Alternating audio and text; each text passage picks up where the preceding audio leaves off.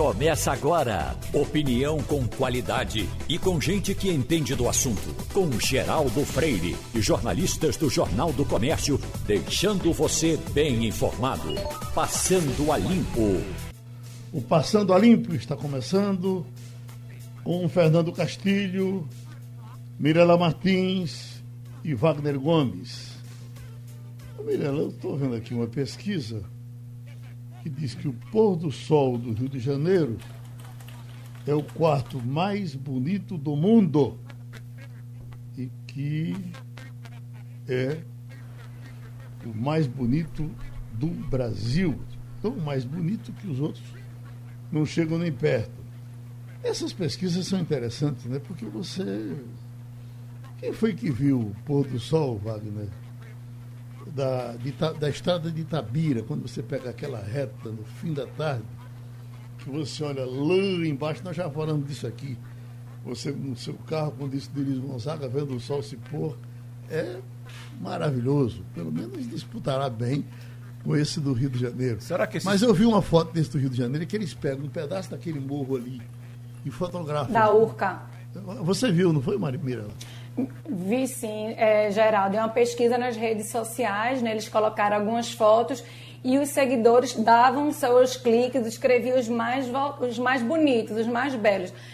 Realmente, o escolhido pelo Rio de Janeiro é uma moldura, sobretudo pela plasticidade. A gente vê um sol é, se pondo no mar, vê o sol se pondo no mar, acho que é uma benção. É, eu já assisti um, um, pôr do sol maravilhoso em Jericoacoara, aqui na praia do Ceará, e realmente é muito bonito. Uhum. O Rio de Janeiro realmente é, é, muito abençoado, sobretudo pela a questão da geografia, de ter muita floresta, ter aquelas montanhas e ter a praia. Mas o que me chamou a atenção foi o primeiro lugar em Santorini, né? Eu acho do Recife ou do Rio de Janeiro muito mais bonito, inclusive, do que o do Santorini na Grécia. Uhum. Então vamos, vamos, vamos para os que ficaram na frente dele, né? O ranking global, então desse ficou somente ah, o de Santorini, da Grécia. Santorini na Grécia. Bali da, uh, uh, na Indonésia. Indonésia. Havaí. Havaí nos Estados Unidos. Uhum. É bom. Todos, vou... coincidentemente, são cidades de praia, né? Sei. É, é, eu acho que essas fotos elas são contempladas porque elas, elas é, é, contêm vários elementos da natureza. Como ela falou, tem montanhas, tem o mar, tem o céu azul. Não é? Mas vou fazer o seguinte, Geraldo, eu vou fazer uma foto do pôr do sol no Vale do Catimbau e mandar para esse pessoal para saber o que é que eles acham. Né? Imagina. O Luar do Sertão, né, que é. sempre foi cantado, no ar, ou gente ou não. Bom, o luar já é outra coisa, né? Mas a, a, a, tem um pôr do sol famoso daqui da, da Paraíba, não é, Mirella? Que tem a música, né? O pessoal canta. Isso, o, muito Ravel, bonito. Eu, particularmente, fui só para isso, só para assistir. É lindo. Já é na Praia do Jacaré, você paga uma taxa, né? Para você pegar os barcos. Tem vários barcos de vários valores e tem um personagem que é uma figura maravilhosa. Ele vai de branco num barquinho menor e ele fica, né, é, através do saxofone tocando algumas músicas é muito emocionante. Eu achei assim um passeio incrível. É, não sei, Geraldo, se está ainda é, funcionando por conta das questões sanitárias. Acredito que sim, porque cada um no seu é, barco e eles podem diminuir a capacidade, mas é um passeio maravilhoso. Tem um fazendo sucesso também aqui, Marília, eh, eh, Mirella, em Maria Farinha. Uh, o pessoal vai de barco, uh, muito sucesso, muito jovens. E, e, o Nascer do Sol, que também é outro, é, é outro espetáculo. Né? O Nascer do Sol em, em Olinda, você, por exemplo, com a, com a visão ali do, do quatro rodas olhando para o fundo do mar, é bem interessante. Né? a lua. Isso, a aurora é muito bonita também. Uhum. É, outro espetáculo, Geraldo, que pouca gente dá atenção, é Uma Noite Sem Lua, estrelada no sertão. No sertão. No sertão. É... Qual o problema? A noite, a noite em todo canto? Não. Aqui nós temos muita luz que nos impede de ver o brilho das estrelas. É então você indo para o sertão à noite, sem luz, assim, você olhar para o céu, você vê aquele tapete de estrelas no céu. Você fica é espantado. É, Tem um passeio no Catimbau sobre isso. Exato. Imagina no Catimbau. Não é? Que não tem luz. Que você Isso, fica... tem um passeio Rapaz. à noite que você acampa num dos locais assim que tem um descampado, justamente para visualizar estrelas, constelações. É bem interessante. Deixa eu mudar meu termo que eu usei tapete. Tapete é uma coisa que a gente pisa, né? E como as estrelas estão em cima, vamos dizer um cobertor de estrelas. Uhum. Um cobertor, um teto de estrelas. É uma coisa maravilhosa. Uhum. E você eh, eh, há uma relação é, muito próxima do, do, do, homem do interior com as estrelas. Hum. Lá você tem os sete estrelas, né? Aquele que fica aquele quadradinho. É um Cruzeiro do Sul. Você tem o Cruzeiro do Sul. Exatamente, que serve, inclusive, a estrela d'alva, orientação. A Estrela é. d'Alva é, é, é, é, tão raçuda que até aqui ela aparece. Né? Uhum, você, às vezes, quando olha para o lado, ela vai. Né? Uhum. Ah, bom, realmente, é, você... E, e, outra coisa que você vê é aquela, aquela estrela estrela cadente. Aqui vem o céu de Maceió, é. aquela estrelinha que vai caindo aqui. Aqueles, Ali são que fragmentos. São estrelas caindo. São né? fragmentos de Aqueles meteoro, né? fragmentos né? é, que você vê um atrás do outro, né? É, exatamente, sempre cai. Nós ontem, nós ontem informamos aqui uh, o, o, o, fim do jumento. Há muito tempo que se fala disso, né? Que o, o jumento está em extinção. Me parece que dessa vez vai se acabar de vez mesmo os chineses compram o jumento uh, uh, para comer. Uh, os chineses, aqui na, nessa matéria, fazem chá de parte, me parece que do couro do jumento. De tudo, já. Para apetite sexual. Uhum. O, o, o, chinês é doido por isso. Uhum. É. Eu, eu, quero saber de Castilho, inclusive, se ele tem é, informações a respeito de quanto se paga por jumento. Quanto o chinês está pagando por jumento. Porque, como houve aquela proliferação é, descontrolada de jumento, Geraldo, você tem ideia? Uma vez eu estava em Arco Verde, lá num canto, lá, um, um, sábado pela manhã, chegou um menino perto de mim, aí disse: Ei, o senhor quer comprar um jumento? Eu disse, comprar um jumento? Meu filho. 10 reais. Não, eu quero comprar jumento. Cinco. Veio assim, cinco. Porque me queria me vender um jumento por Quer cinco. jumento pro senhor? Entendeu? Então, se Castilho tivesse informação, porque pelo menos é, é, se a gente estiver ganhando dinheiro, se o povo do Nordeste estiver ganhando dinheiro com o jumento, melhor. Porque, fiquei... inclusive, teve problemas nas estradas do Ceará. Uhum. O governo do Ceará chegou a colocar um colar nos jumentos, colar luminoso nos jumentos, porque os jumentos estavam sendo atropelados, causando um acidente nas estradas. Era tanto jumento que tinha que estava causando um problema seríssimo nas estradas do Ceará. Veja, eu comprei um jumento um, um tempo desse para dar de presente a um amigo meu. eu sei quem foi. é. e, e o jumento foi Bom dia. Super faturado. Foi 30 reais. 30 reais no jumento. 30 reais. É. Mas, mas aí teve, teve o processo, eu comprei. O, cara, é, é, é, o camarada foi levar o jumento na casa do, do, do, uhum. do, do presenteado. Ele não estava em casa, o cara amarrou o jumento na porta dele, entendeu? Então foi uma coisa bem processada. Foi por 30 reais. A Mafisa matou muito jumento aqui. Uhum. Em, em, matava e vendia carne. Né? Mas eu acho que eles não, não resolveram criar para o abate, né? Eles devem estar pegando na porrada e levando. Aqui na matéria fala muito na Bahia. Não, mas é para o abate. O jumento vai para lá abatido, não vai vivo. Tem gado que vai vivo para lá, para a Ásia. Não, digo, o cara produziu o jumento para o abate, porque me parece que o cara vai comprando o que ele vai achando. Uhum. Tá entendendo? Sei. Não é numa produção para vender, para matar. No caso da Mafisa, acho que já faziam isso. Né? É. O Castilho, o jumento é seu Vamos irmão? Olhar. Vamos olhar. É, o preço médio de um jumento hoje, no máximo, é de 100 reais o animal inteiro. Mas o preço é em torno de 25, 30 reais. Por quê? Porque são animais abandonados. É, o jumento custa muito caro a manutenção dele. Né? E como ele deixou de ter serventia devido à moto, né? então hoje você não tem mais mercado.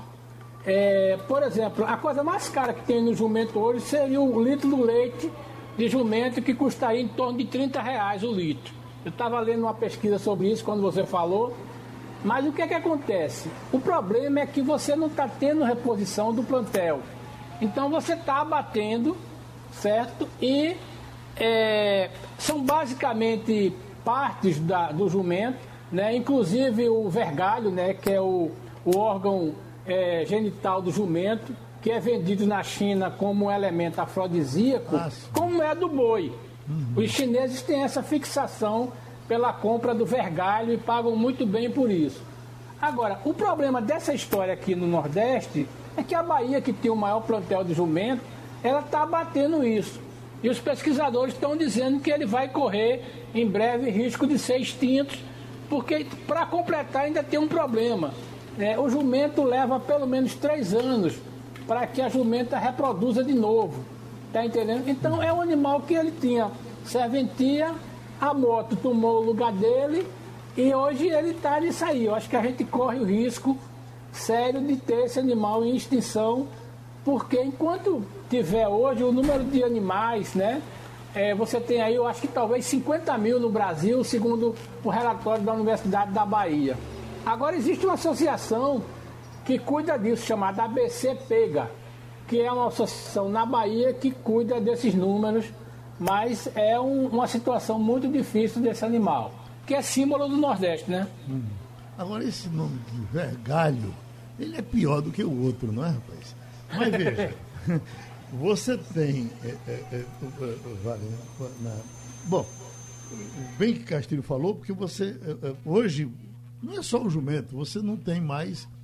Em muitos lugares acabaram até com a, com a vaquejada, criaram a motojada.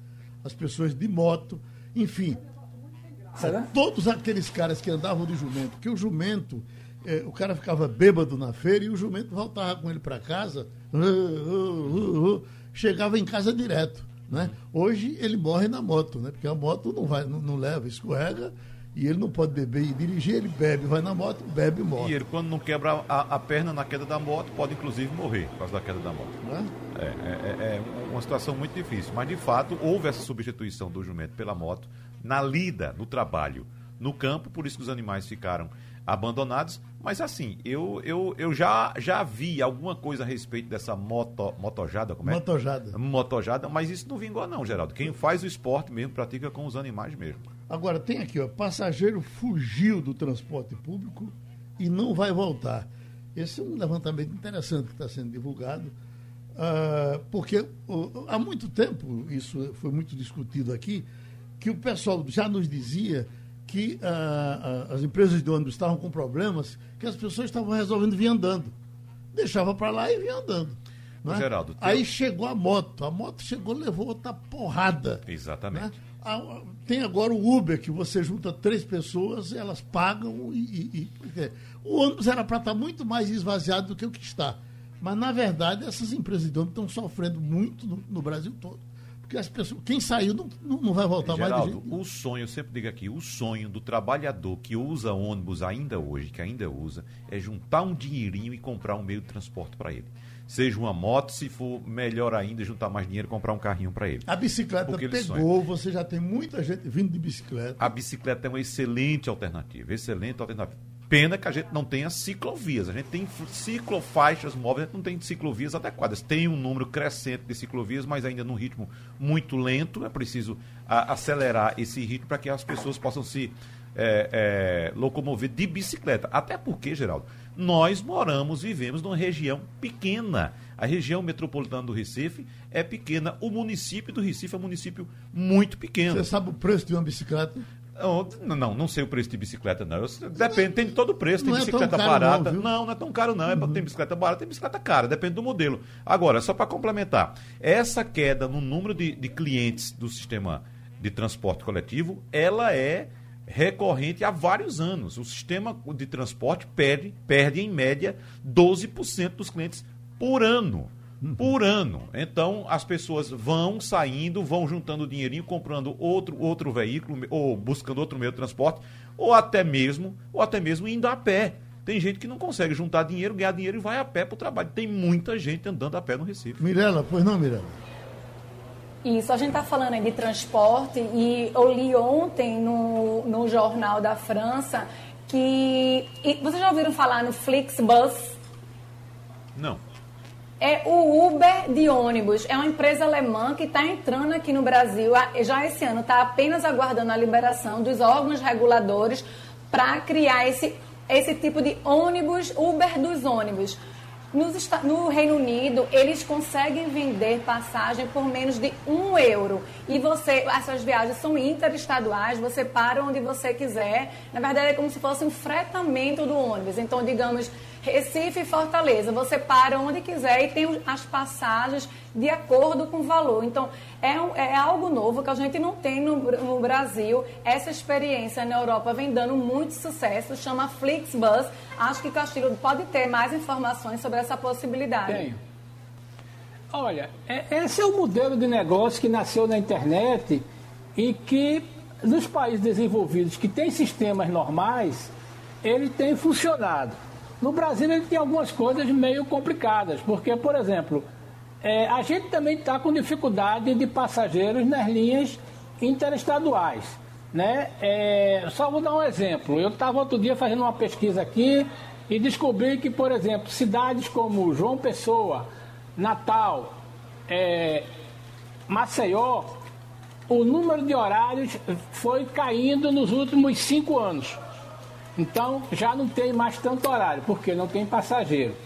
Mas no caso do transporte urbano, tem uma coisa que a gente pode informar. Primeiro, é, o modelo de, de transporte urbano que a gente usa na região metropolitana tem 40 anos. A cidade tinha menos gente, tinha menos carro, e o modelo de, de terminais integrados fazia com que o passageiro chegasse mais, mais rápido. Hoje esse modelo está superado, ele não tem é, escala para chegar mais, mais, mais rápido e o passageiro está perdendo tempo se deslocando no sistema. A opção normal é fazer o quê? Ou comprar uma moto, ou comprar um carro, quando ele pode fazer, ou fazer a bicicleta. E tem uma coisa que está sendo determinante nas micro e pequenas empresas a contratação de pessoas no mesmo bairro. Então, por exemplo, está cada vez mais forte a presença das empresas que querem contratar o funcionário que mora no bairro próximo à empresa. Claro que na indústria isso é mais difícil. Mas por quê? Não é só para o cara é, ter menos tempo, é que ele chega melhor no trabalho. Mesmo andando de bicicleta, ele chega melhor no trabalho ele não está estressado em pegar um ônibus, pegar um metrô, pegar um ônibus para chegar na fábrica. Então, esse é um modelo que está acontecendo e certamente no futuro a gente vai ter que rever o modelo de ônibus, porque a tendência é perder passageiros e como o Estado não banca passagem, a passagem só paga pelo usuário, tende a subir e a qualidade de transporte tende a cair. Agora, vendo é... aqui uma relação de vendas de motos nesses sete primeiros meses do ano, está aqui, ó. Com o resultado, as vendas de motos fecharam os sete primeiros meses do ano com um crescimento acumulado de 44,7%, somando 629.900 unidades emplacadas.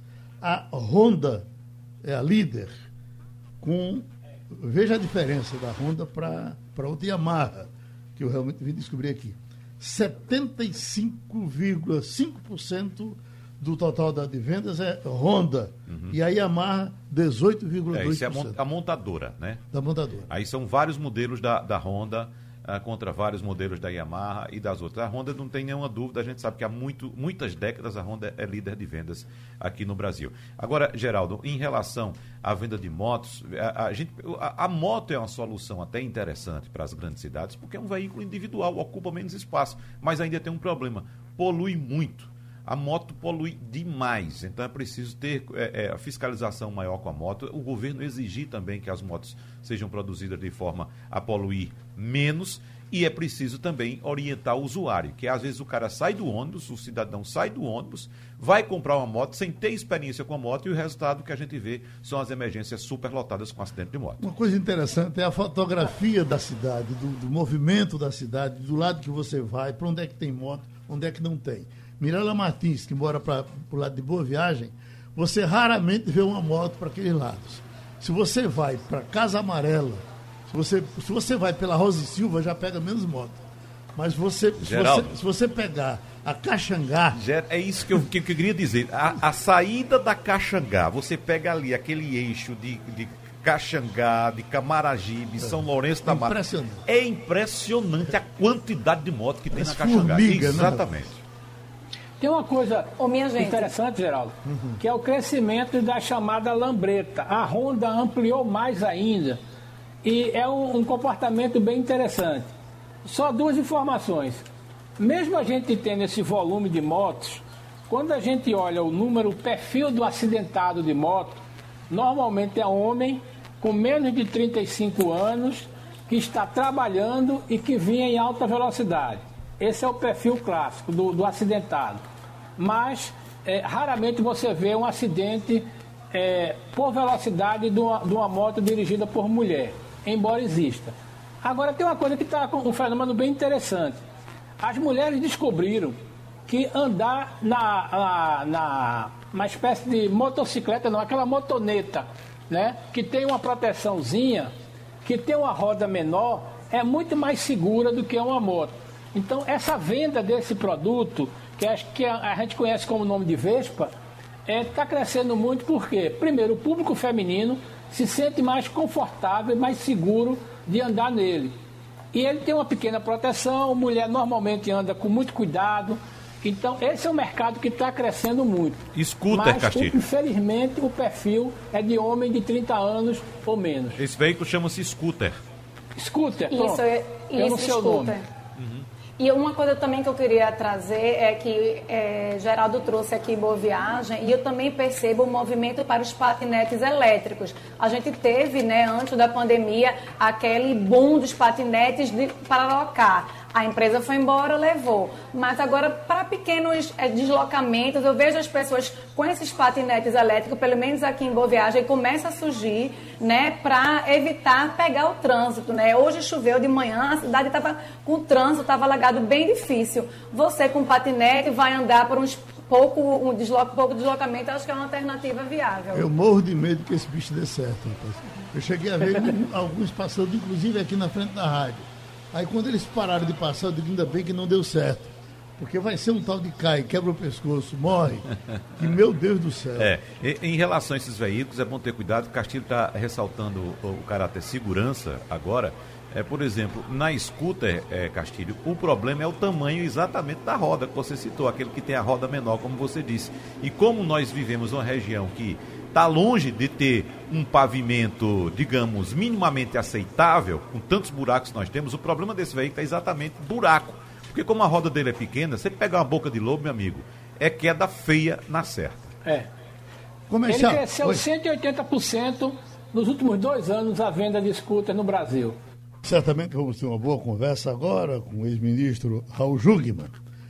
Eu também tenho certeza que ele está querendo mandar as condolências para a família de Joaquim Francisco.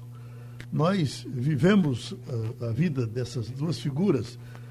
Byron Sarinho, não é, ministro? Com os debates com Joaquim Francisco, grandes debates. Certamente o amigo se lembra da eleição Roberto Magalhães, Marcos Freire, o debate de uma hora da tarde, onde você tinha de um lado Byron, eh, eh, com a candidatura de Marcos Freire, Joaquim Francisco, com a candidatura de Roberto Magalhães, a cidade parava para ouvir aqueles debates. Então, da mesma safra, nós enterramos um e vamos enterrar o, o outro, lamentavelmente. Bom dia, Geraldo. Bom dia, ouvintes. Eu estava. Eu hoje acordei, inclusive, pensando nisso, nas perdas que a gente tem. Tá? Ultimamente eu perdi vários amigos. E, evidente, uns mais outros menos, mas todos dolorosos. E você lembra aqui algo que para nós, não sei, as gerações mais novas possivelmente não lembram disso, que foi a, aquele período em que a contagem de votos era manual e durava quanto tempo, Geraldo? Dez, eu, eu tenho a impressão que durou um mês. Mais ou menos mês. Olha, apareceu tudo quanto era do boato. Teve inclusive um boato de que eu teria dito na rádio que tinham jogado 30 urnas no mar é. Entendeu? Porque ah, é. se prestava para todo tipo de boato naquele tempo, né? É verdade. E aí você vê essa discussão agora sobre voto impresso, lavar e tal, e você fica pensando no tempo em que você já ficava colado no rádio, e você, dia após dia, entrando manhã, de tarde, de noite, trazendo os resultados. Agora, a 25 sessão, Zona Tal de Custódia, Paretama, Caruaru, Petrolina. E os boatos se sucediam, né, de fraude, de urna emprenhada, de urna jogada no rio. E naquele momento, ah, nós já sabíamos, pelo menos quem estava no comando da eleição, que a eleição é, de Marcos Freire estava perdida. Mas você tinha que manter a, a tropa mobilizada para poder levar ao máximo a votação da chapa proporcional, ou seja, dos deputados. Né? Se você desmobilizasse, não, está derrotado, e aí você desmobilizaria aquela tropa toda. E você deve lembrar também que uma das coisas mais importantes dos preparativos eleitorais era você ter um, uma, uma área, um departamento jurídico em que você tinha que mandar advogados para todos os 184 municípios, por assim dizer, de Pernambuco, e que a ordem era dormir com as urnas, está lembrado? Assim, você não podia largar. Armados, armados e que soubessem atirar, não é, doutor? E que soubessem atirar. Uhum. Então era uma loucura e um inferno. E o Byron teve a espinhosa missão de ficar debatendo todos os dias aí no seu programa uhum. com, com, com o Joaquim Francisco, é, que depois viria a ser governador, e manter a tropa e tal. E foi realmente um debate, digamos assim, épico né, que foi travado e cada lado trazia suas informações, projeções, e a gente colado no rádio e você transmitindo aquilo. Então é verdade, perdemos Byron, agora perdemos Joaquim Francisco, a família do qual eu mando aqui as minhas condolências e que, enfim, que eles tenham a paz e que eu espero que eu também tenha o Joaquim, que foi uma pessoa pelo menos é, é, é, é com, com, absoluta certeza e comigo é, particularmente muito generosa. Ele, eu tenho inclusive mensagens, ele comentando aqui alguns artigos né, que eu faço semanalmente no Jornal do Comércio e que, enfim, é uma perda também para todos nós, assim como foi a perda do, do Baiano Charinho. Então, fechando isso, eu hoje acordei pensando nisso, nos amigos que a gente perde, nas pessoas que se vão e como a vida fica mais pobre, menos rica, e a gente fica pensando naquele último encontro que não teve, naquela visita que não fez, naquele reencontro, naquela conversa, que sobretudo a pandemia tanto nos afastou, né, Geraldo? Tanto impediu a gente de, de poder estar próximo das pessoas que é, terminam se indo e você fica num mar de lembranças, né? Uhum. E também de tristeza por não ter reencontrado elas ultimamente. Tava, o senhor está no Recife, ministro? Não, eu estou em Brasília nesse momento. Então vamos conversar com o ministro Jugman. Wagner. Vamos, vamos entrar nos assuntos do nosso dia a dia, ministro Jugman. É, eu queria tocar na situação dos militares hoje que ocupam cargos no, no Poder Executivo Federal. A gente sabe muito bem, ministro, que desde o início da redemocratização nos anos 80, o, o Exército fez um esforço, as Forças Armadas, na verdade, fizeram um esforço muito grande para melhorar a imagem junto à população e, de fato, vinham conseguindo com bastante êxito é, é, esse, esse intuito, é tanto que pesquisas de opinião apontavam as Forças Armadas como as instituições mais prestigiadas pela população, é, sempre no topo. Mas a gente vem acompanhando episódios lamentáveis envolvendo as Forças Armadas ou integrantes das Forças Armadas no governo federal. E isso vem causando algumas consequências. Por exemplo, ontem o Tribunal de Contas da União determinou que os Ministérios da Defesa e da Economia, também incluo aqui, ofereça explicações sobre o uso de recursos do SUS, do Sistema Único de Saúde, destacados para o combate à pandemia, para gastos corriqueiros com militares. E outra, uma comissão da Câmara aprovou também ontem a convocação do ministro da Defesa, o general Walter Braga Neto, para dar explicações sobre as supostas ameaças às eleições do ano que vem, caso o voto impresso não seja aprovado pelo Congresso nacional. Como é que o senhor avalia esse momento? Eu fico aqui observando de longe, é, é, ex-ministro Jugman, e fico pensando, será que isso é, é, de forma orquestrada ou são apenas alguns elementos das Forças Armadas que estão se desviando desse propósito inicial que eu citei de reestruturar a imagem das Forças Armadas junto a, a, ao povo brasileiro? Wagner, bom dia. Vamos começar pela raiz dessas questões. Veja só, nós precisamos, aliás, no caso, os nossos representantes no Congresso Nacional precisam de uma vez por todas cortar, tá certo, esse cordão umbilical que permite a passagem de membros de carreiras típicas de Estado, que são carreiras típicas do Estado, são aquelas carreiras, tá certo, que trabalham em atividades e funções exclusivas do Estado, tipo militares, policiais, juízes, promotores, auditores da Receita Federal e assim por diante. Essas são carreiras de Estado, ou seja, só o Estado exerce aquelas funções. Não é governo, não é setor privado, não, é só Estado. Então, são carreiras típicas de Estado. O que é preciso fazer? Como eu disse, é cortar o cordão umbilical que liga a passagem daqueles que são membros de carreiras típicas de Estado para a política. Para a política. Ou seja, foi para a política, não volta. E tem que ter também uma quarentena. Esclareço as duas coisas. Vamos supor, hoje um policial se candidata, tá certo? E ganhando ou perdendo, ele volta para a força. O que é que isso representa? Esclareço. Aquele policial, muito é, provavelmente, aliás, quase com certeza, por exemplo, ele vai começar a exercer é, ações e atividades políticas dentro das polícias, por exemplo, ou dentro é, do, dos quartéis e assim por diante. Então, ele começa a, a exatamente a, a, misturar a sua ação enquanto agente de Estado com a política, o que é péssimo para a política, o que é péssimo para a corporação, o que é péssimo para a carreira. Depois, quando ele volta, tendo se eleito e depois voltado ou não eleito, ele tende a continuar atuando dentro da corporação como um ator político. E carreira típica de Estado não pode ter ação e atividade política. Então, vamos lá. Juízes já não voltam. Recentemente, procuradores também não voltam.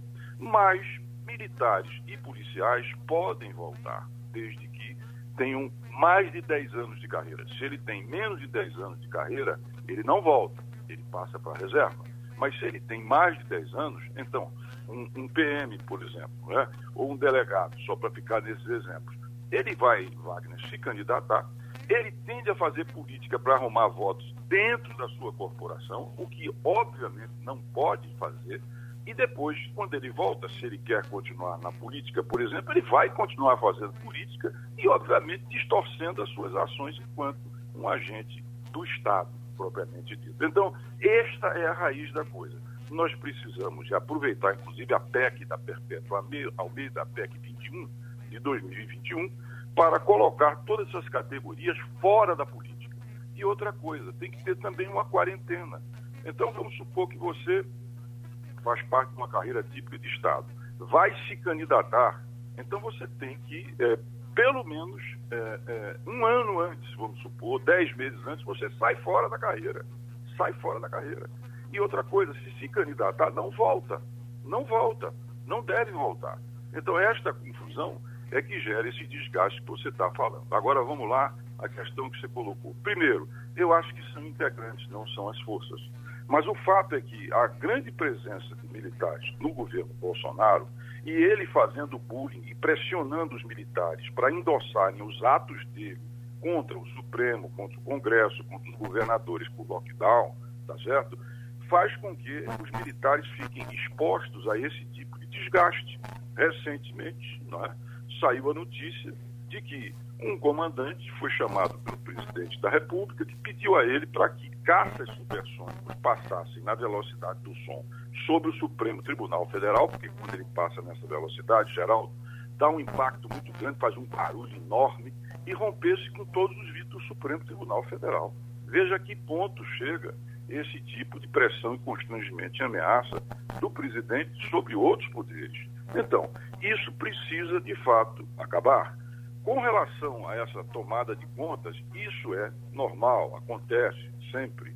Tem que haver alguma coisa que tem que haver explicação. Espero, espero que haja explicação. Se não houver, os responsáveis têm que ser devidamente punidos por isso. Mas as forças, enquanto tal, elas são ah, absolutamente republicanas, elas detestam desvio de recursos, tá certo?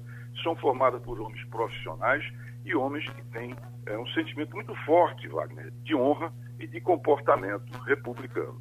Então, é isso que, para mim, é, é, precisa ser resolvido, que eu defino da seguinte maneira: olha, passou para a política, não volta. Vai e não volta. E isso precisa valer para todas as carreiras de Estado, militares, policiais, juízes, procuradores, auditores e assim por diante. Vamos rodar a roda com, com, com Mirela Martins agora. Bom dia, ministro. Sai uma pesquisa do Power Data com 2.500 brasileiros, avaliando como ruim a presença de militares no governo, em pelo menos 45%. É a primeira vez que o ruim lidera. O que a mudança desse cenário significa? Olha, o que significa é que nós precisamos muito dos militares para defender o nosso país, que é a função dele. E precisamos de militares para nos socorrer quando a gente tem desastres, quando a gente, por exemplo, como teve petróleo na, nas costas é, do Nordeste, os militares foram lá e ajudaram no processo. Quando você tem emigrantes venezuelanos em Roraima, eles organizaram toda a operação acolhida. Quando você tem fogo na Amazônia, eles vão lá e procuram resolver esse problema. Quando você precisa fazer transplantes de órgãos, que a FAB faz isso com uma competência fantástica, eles são importantes para distribuir água no Nordeste, que é feita sem escândalos, sem desvios, há tanto e tanto tempo. Eles são importantes por tudo isso. Mas eles não devem ocupar lugares que são dos civis. Por exemplo, não faz sentido você ter militares, tá certo, cuidando da saúde, a não ser em casos especialíssimos de uma guerra, de um grande problema que você viesse a ter. Por quê? Porque o Brasil tem sanitaristas reconhecidos no mundo inteiro. Não faz sentido o último decreto do presidente da República transformando cargos que são cargos civis em cargos militares. Por exemplo, na Advocacia Geral da União. Por quê? Qual é o sentido disso? Isso é jogar contra a profissionalização dos militares nas suas funções. Para que você transformar cargos civis em militares no Supremo Tribunal Federal, para que você fazer isso uh, no Ministério da Saúde? Não faz sentido. O povo tem altíssima conta os nossos militares, e isso é correto. Mas não faz sentido eles participarem da política de governos, porque a função deles, nobre função deles, é defender a soberania, o território, os recursos e o povo. É isso que a população quer. A participação em governo, em disputa, governo, oposição, essa coisa que termina resvalando para denúncia, para isso, isso não é, não é lugar para as nossas Forças Armadas. Então, eu acredito que a isso se deve essa redução, mas mesmo assim continuam com altíssimo e devido prestígio as nossas Forças Armadas. Ô, ministro, o senhor já teve muita segurança quando afirmava que eh, um, um, gesto mais autoritário do presidente Bolsonaro, partindo assim por uma coisa de, de desobediência completa, ou partindo por um golpe, ele não teria a companhia dos militares. O senhor permanece pensando do mesmo jeito? Do mesmíssimo jeito. Permaneço e, e, e esclareço por quê. Por que, que você acha que o comandante do Exército, o comandante da Marinha, da Aeronáutica e o ministro da Defesa foram demitidos? Porque eles eram insubordinados, Geraldo? Não. Eles eram absolutamente respeitosos com a hierarquia e disciplina porque eles eram incapazes? Também não, eram homens preparados, sérios, dedicados. Porque eles cometeram algum tipo de desvio de delito? De forma nenhuma. São povos, eram povos, são povos e republicanos. Eles foram demitidos porque eles não se dobraram ao desejo do presidente de ameaçar os outros poderes, de endossar os atos e palavras de desrespeito, de ameaça a eleições, democracia. Foi por isso que eles foram demitidos, não foi por outro motivo. Então, que fique bem claro que, de fato, eles têm uma posição, as forças têm uma posição, de respeito à Constituição, tá certo? De não entrar em nenhuma aventura ou irresponsabilidade que leve a qualquer tipo de autoritarismo. Eu continuo com essa percepção, embora não represente, não fale pelas Forças Armadas, mas conheço, é, pelo fato de sido ministro praticamente por dois anos, e posso lhe afiançar isso. Agora, preste atenção, o presidente está jogando em 2022 ter conflito, ter turbulência, né? quando ele diz o povo é meu exército, tem que armar o povo e não vou aceitar isso, aquilo, aquilo, outro resultado, que óbvio não seja a vitória dele, ele está apostando em jogar brasileiros contra brasileiros. Ele está jogando exatamente no conflito e na turbulência. E isso tem que ser evitado. E nós temos certeza, na hora em que for necessária, nós vamos contar com os poderes e, sobretudo, com um papel é, indiscutivelmente pró-democracia e constituição das nossas Forças Armadas. Fernando Castilho. Bom dia, ministro. É, Parece claro que quando da consolidação da eleição do presidente, é, boa parte de militares da reserva é, se acorreram em seu socorro e se apresentaram para ajudar na estruturação do governo. Boa parte desse pessoal hoje, eu acho que já está saindo, pelo menos já saiu da, da, da, da linha de frente, né, grandes nomes, mas existe um grupo que apoia. A minha curiosidade é saber, com as informações que o ministro tem, aonde é que vem esse bolsão de, de, de, militares da reserva ou até mesmo da ativa em apoio ao presidente. Lembrando sempre que o discurso é bem conhecido. Não podemos é, achar que a esquerda pode governar o Brasil, a esquerda radical, como eles dizem. O Fernando, uh, os militares da reserva, uma boa parte deles, que são inclusive os mais estridentes, eles foram formados nos anos 70. Nos anos 70, que foi é, seguramente um dos períodos mais duros e repressivos do regime militar. Então, essa cabeça, digamos assim, desses militares permanecem nesse passado e nessa visão de que uma esquerda não pode ou não deve governar o que é absolutamente antidemocrático e não faz nenhum sentido, porque a esquerda que está aí no Brasil não ameaça a democracia. Acabou o conflito leste-oeste, comunismo, capitalismo, acabou essa história de subversão. Todas as forças no Brasil democráticas, elas estão apoiando a Constituição e a democracia. Então não faz sentido vetar ninguém, quem quer que seja, que está dentro do jogo democrático. E quem é que está fora do jogo democrático? Quem é que está propondo acabar com a democracia? Nós não temos forças relevantes no Brasil propondo isso. Mas existem militares, que sobretudo estão na reserva, que continuam com essa noção, com esse veto que vem dos anos 70. É isso que acontece. Mas isso não contamina as forças, aquelas que estão em ação nativa. O pensamento das forças, e sobretudo dos militares que estão na ativa, é de cumprir a Constituição. Eu entrevistei o comandante do Exército, que foi demitido, o general Pujol, e perguntei a ele o seguinte: ah, as Forças Armadas, comandante, elas estão entrando na política, querem entrar, querem fazer política? Olha a resposta dele. Ele me responde exatamente assim. Ele responde: ministro, as Forças Armadas são e fazem o que determina a Constituição brasileira, que foi escrita pelos representantes do povo brasileiro. Nós não queremos substituir o Congresso Nacional, nós não queremos fazer política e não queremos política nos quartéis. Então, ele foi vertical, foi cristalino, foi transparente. Agora, o presidente pressiona as Forças Armadas para que elas abandonem esse posicionamento. E, claro, existem eh, generais da reserva que estão em cargos políticos e que falam e dão opiniões políticas e a favor do governo e do presidente. Mas isso não representa as Forças Armadas. Alto lá. As Forças Armadas estão nas suas atividades profissionais, constitucionais, e elas, sem sombra de dúvida, têm um compromisso inarredável com a Constituição. Pela sua primeira resposta, logo no começo da entrevista, os ouvintes eh, favoráveis que seguem o discurso do presidente eh, por esse tipo de voto. Eh, como é que é o nome dele? É voto. Auditável. Audi, auditável, pronto. O que ele está dizendo aqui é o seguinte: olha, não confunda a população. Nós não queremos retroceder aquele passado. Nós queremos um avanço da urna eletrônica. Queremos que a urna simplesmente vomite cada voto que for dado. Eu tenho impressão, uh, ministro, que o que pode acontecer, caso isso venha a ser feito, é todas as eleições terem duas recontagens. Ter a primeira eletrônica e a segunda, demoradíssima, complicadíssima, é que quem perder a eleição vai pedir a contagem manual.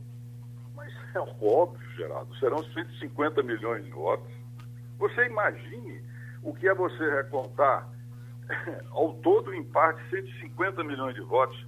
Isso vai fazer com que aquelas eleições do passado, nossa, que duravam um mês, durem seis praticamente. E você vai ter recursos judiciais que vão simplesmente entupir. E tem uma outra coisa que é muito, muito mais simples. Nos dê uma prova de fraude. Nos dê, cadê a fraude? Desde 1996 nós estamos trabalhando com urna eletrônica. Com urna eletrônica ganhou Lula, com urna eletrônica ganhou é, é, é, é Fernando Henrique, com urna eletrônica ganhou Dilma, com urna eletrônica ganhou Bolsonaro. todo o Congresso que está aí, ninguém está reclamando, se elegeu e quem perdeu também. Se elegeu com urna eletrônica. O próprio presidente fez uma live recentemente que disse: não tenho como provar. Então, por que você não tem como provar? Você quer impor esse tipo de visão? Ora, faça-me o favor, faça-me o favor. Nos apresentem uma prova. A, a, as urnas eletrônicas são auditáveis desde o início, até onde você quiser. Lembre-se também que a Polícia Federal fez uma auditoria recente e não constatou isso. Não tem fraude. A Polícia Federal, que é a Polícia Judiciária da União. Lembremos também que Aécio Neves, quando perdeu a eleição mais recente para Dilma, ele pediu auditoria. E no final se comprovou que não teve nenhuma fraude. Então nós vamos simplesmente, por conta de indícios, de suspeitas, de achar que, não é? Nós vamos simplesmente mudar todo o sistema que está e vamos voltar para esse sistema judicializado, interminável, cheio de fraudes, não é? que nós vivemos no passado. Aliás, o presidente da República diz coisas que fica até.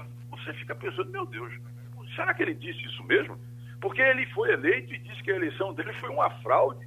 Eu acho que é o único presidente no mundo e na história que eleito diz que a eleição dele foi uma fraude.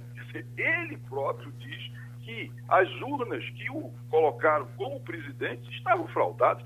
Mas isso é um raciocínio é, é, é, são, isso é um raciocínio normal para se dizer uma coisa como essa? Não. O presidente está fazendo esse discurso para tirar credibilidade, ele sabe que está caindo nas pesquisas, ele sente que tem a possibilidade de perder e ele começa a querer belar essa eleição previamente. É isso que ele está procurando fazer. Mas é. isso eu tenho certeza que as forças democráticas, os poderes, todos aqueles, não vão permitir que isso venha a acontecer. A gente agradece ao ex-ministro Raul Jugman a participação. Estamos com o médico cardiologista Eduardo Jorge, médico pernambucano. Ele está no Recife no momento. Passou por aqui o ministro da Saúde e convidou o doutor Eduardo Jorge para um cargo importantíssimo uh, onde ele assumiria, inclusive, o comando, ou assumirá, se quiser, o comando da vacinação no Brasil. E uh, raramente a gente escuta isso, mas o doutor Eduardo Jorge não aceitou e disse que vai pensar para responder depois ao ministro. Eu lhe pergunto, já tomou a decisão, doutor Eduardo? Ainda não, amigo. Nós estamos avaliando a possibilidade e em breve nós teremos a resposta. Oi. Então vamos conversar com ele. O senhor tem Wagner Gomes, Mirela Martins e Fernando Castilho para conversar. Pois não, Wagner? Doutor Eduardo, vamos falar a respeito do temor que existe no mundo todo hoje, que é a variante Delta. A gente vem acompanhando o processo de vacinação no Brasil, infelizmente muito lento. Todos esses problemas que não convém a gente contar aqui agora, porque você sabe muito bem, o nosso ouvinte também já conhece.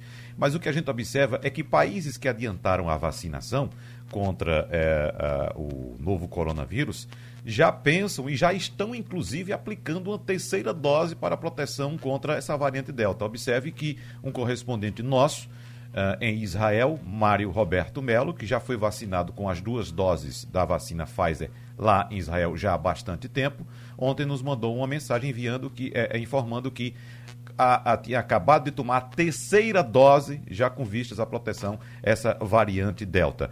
E agora sai uma informação do Imperial College de Londres apontando que eh, os vacinados com duas doses da Pfizer e da AstraZeneca têm risco de infecção pela variante Delta de 50% a 60% menor. Isso é uma notícia muito boa. Mesmo assim, o senhor acha que, é, é, é, de fato, nós vamos ter que tomar uma terceira dose de qualquer imunizante? Vamos lá, amigo. Então, todas as vacinas em uso no Brasil, elas com duas doses da vacina, ela protege bem de todas as variantes que a gente tinha conhecimento antes da Delta. A variante Gama, que é a P1, que é a brasileira, a variante sul-africana, a, a variante inglesa. A Delta ela veio com uma característica de ter maior transmissibilidade ou seja, uma pessoa contaminada transmite muito mais a variante Delta do que as outras variantes e, especialmente, ela precisa das duas doses de vacina para que a proteção seja considerada adequada. Porque para a variante padrão inicial, A vacina AstraZeneca, por exemplo, uma dose já dava uma proteção de 72%, que era uma coisa muito boa. É, para a Delta, todas as vacinas que nós temos hoje, nós precisamos de duas doses. Então, a gente aproveita a grande audiência do, do programa de Geraldo para lembrar as pessoas da importância da segunda dose. Esse é o primeiro apelo. Quem tomou a primeira dose tem que tomar a segunda e faça isso de forma mais rápida que for possível. Eu disse que o senhor é cardiologista, mas Wagner está me corrigindo. O senhor é imunologista, não é, doutor? É. Uhum. Escute, qual foi a vacina que o senhor tomou? Eu tomei a Coronavac. O que é que está achando?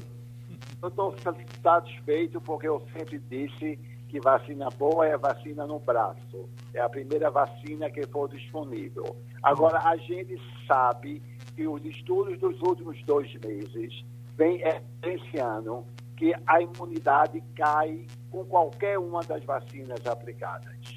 Como a gente tem uma nova variante de maior transmissibilidade, é muito provável que todo mundo precise de uma terceira dose. E uma terceira dose de qual vacina? Da mesma plataforma, quem tomou Coronavac vai tomar uma terceira Coronavac e assim por diante, ou seria mais inteligente trocar a plataforma? Quem fez AstraZeneca, faça Pfizer. Quem fez Coronavac, faça Pfizer ou AstraZeneca. Isso os estudos não têm ainda uma certeza, mas parece indicar que sim, que seria importante que a terceira dose fosse feita uma outra plataforma. Enquanto o Brasil tiver ainda uma cobertura que a gente considera baixa, nós só tá, estaremos tranquilos nesse país quando 70% da população já tiver duas doses. Então, aí será o, o momento para o Brasil de, de discutir, ainda este ano, a introdução de uma terceira dose. Mirela Eu comentei isso domingo no Jornal do Comércio. Mirela Martins? Eu queria trazer dois pontos para o senhor avaliar. Um é sobre essa antecipação da segunda dose da AstraZeneca, se realmente é prudente antecipar um mês a mais ou esperar os três meses. E outro sobre essa possibilidade de crianças menores de 18 anos se vacinar.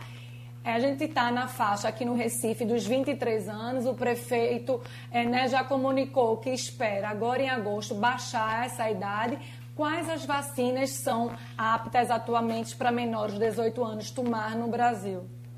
Então, dois pontos importantíssimos que você levantou. Vamos começar pelo segundo, né? As crianças precisarão ser imunizadas, neste momento os adolescentes, especialmente os adolescentes com comorbidades. Então, os adolescentes de 12 a 17 anos, a vacina da Pfizer ela está autorizada a ser usada nessa faixa etária, ela está sendo usada em vários países.